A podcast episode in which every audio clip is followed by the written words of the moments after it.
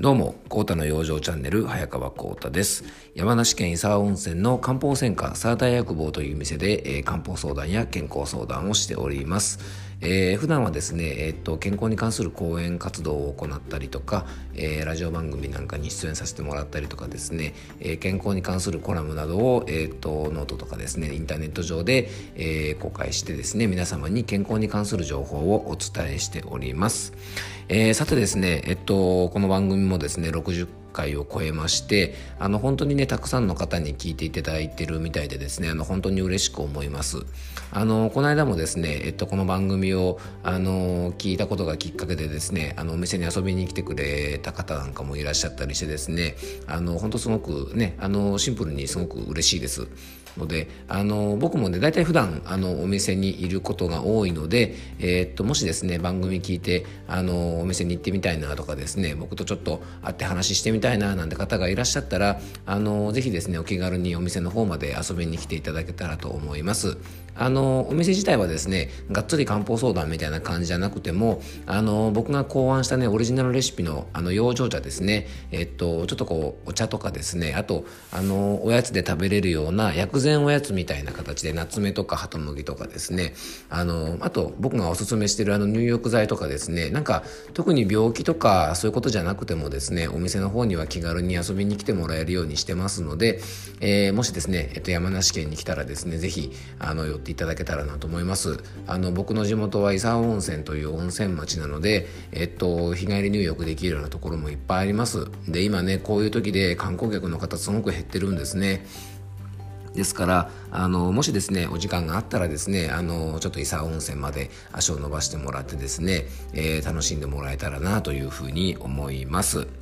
えー、っとですね、今日はですね、えー、っと、まあ、いろんなことあの、今ね、メディアなんかでも流されてるので、えー、っと、ちょっとですね、改めて、あのーメディアを使った情報収集についてですね、あの、ちょっとお話ししたいなと思います。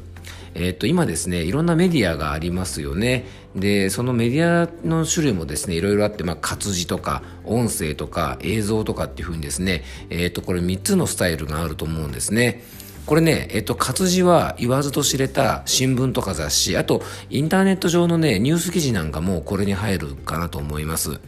で、音声が、えっ、と、ラジオやインターネットラジオといってですね、まあ、ポッドキャスト、あの、この番組、ポッドキャストで聞いていただいている方も多いと思うんですが、えー、ポッドキャストとかですね、最近では Voicy っていうようなですね、あの、まあ、インターネットラジオのメディアなんかも注目されてますよね。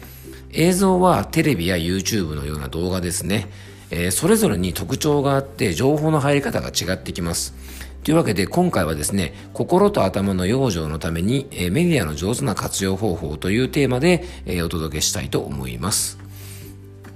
これはね、何度もお伝えしてますが、えっとね、現在は新型コロナウイルスの問題で、受動ストレスといってですね、見たり聞いたりするだけで、ストレスを受けてしまうことが問題となってます。あの、メディア、特にね、テレビのワイドショーは、その番組の特特性上ですね、どうしてもね、ネガティブな情報がメインになっちゃいます。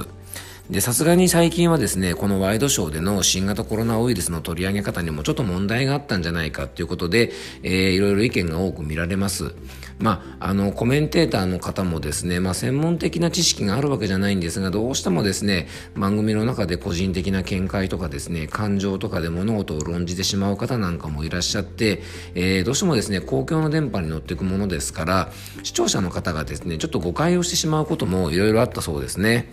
えー、またですね、トイレットペーパーがね、こう品切れしてた問題なんかも、あれはある程度ネットで拡散もしてたかもしれませんが、まあそれをですね、テレビでまあ大々的に取り上げて、デマだとはね、言いながらも、やっぱ連日あれだけね、あの、トイレットペーパーがない映像を見せられれば、かえってですね、パニックに火を注いじゃうんじゃないかななんていうふうに思ったりもしました。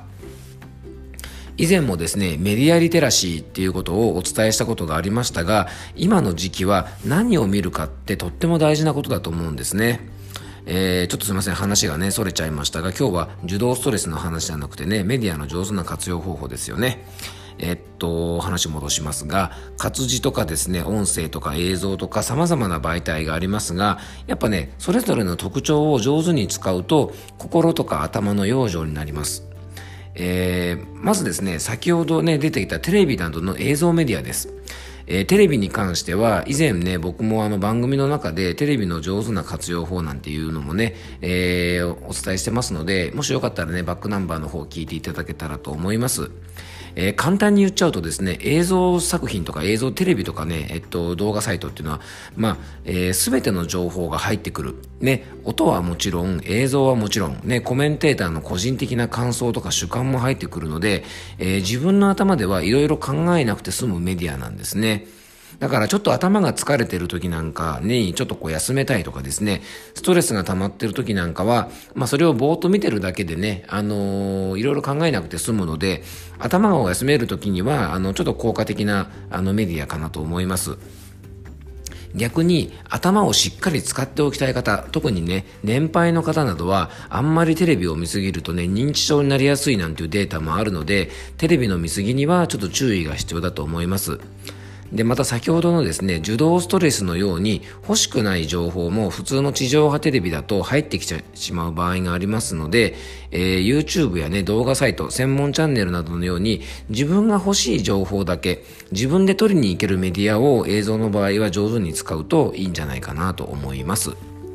えー、次にですね、えっと、音声メディアですね。えー、音声メディアのいい点はですね、音のみで情報が得られるので、ながらで情報収集ができる点ですね。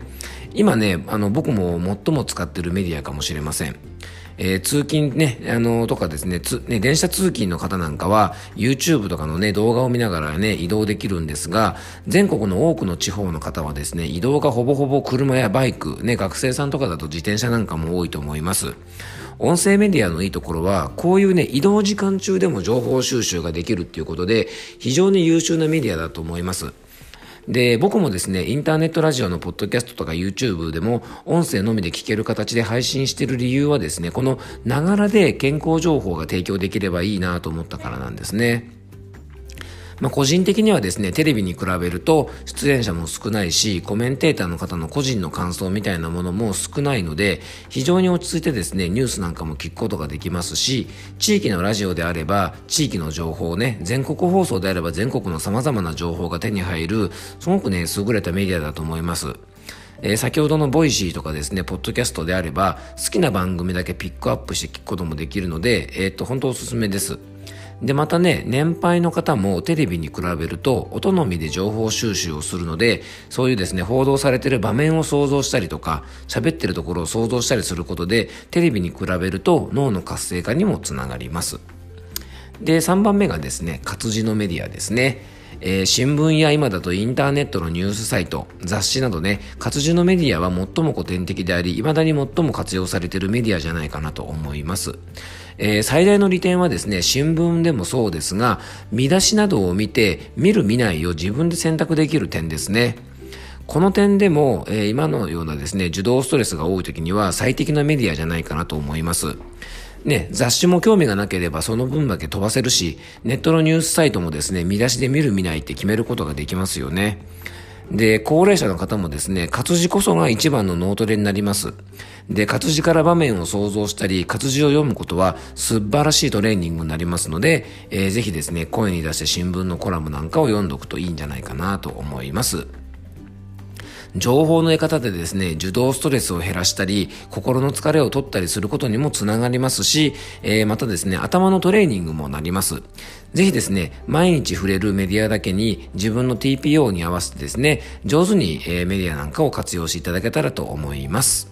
えー、僕とですね、漢方相談や健康相談をご希望の方はですね、ぜひお気軽にご連絡ください。えー、冒頭でもね、ちょっとお話ししましたが、あのー、がっつり健康相談じゃなくてもですね、お店の方に遊びに来ていただければ、あの、お茶とかですね、いろいろ手軽に買えるものもありますので、えー、ぜひ寄ってください。えー、漢方相談ご希望の方はですね、遠方の方もね、ズームとかスカイプとか、えー、メールとかででもね、遠隔相談を行ってますので、えー、こちらもね、ご希望があればお気軽に、えー、お声かけください。えっ、と、僕のお店のホームページ、沢田屋薬房で検索していただければですね、えー、僕のお店のホームページ出てきますので、えー、そこからね、お問い合わせフォームとか、えー、LINE とかメールとかで、えー、お気軽に連絡もらえたらと思います。えー、それではですね、今日も聞いていただいてありがとうございました。えー、どうぞ素敵な一日をお過ごしください。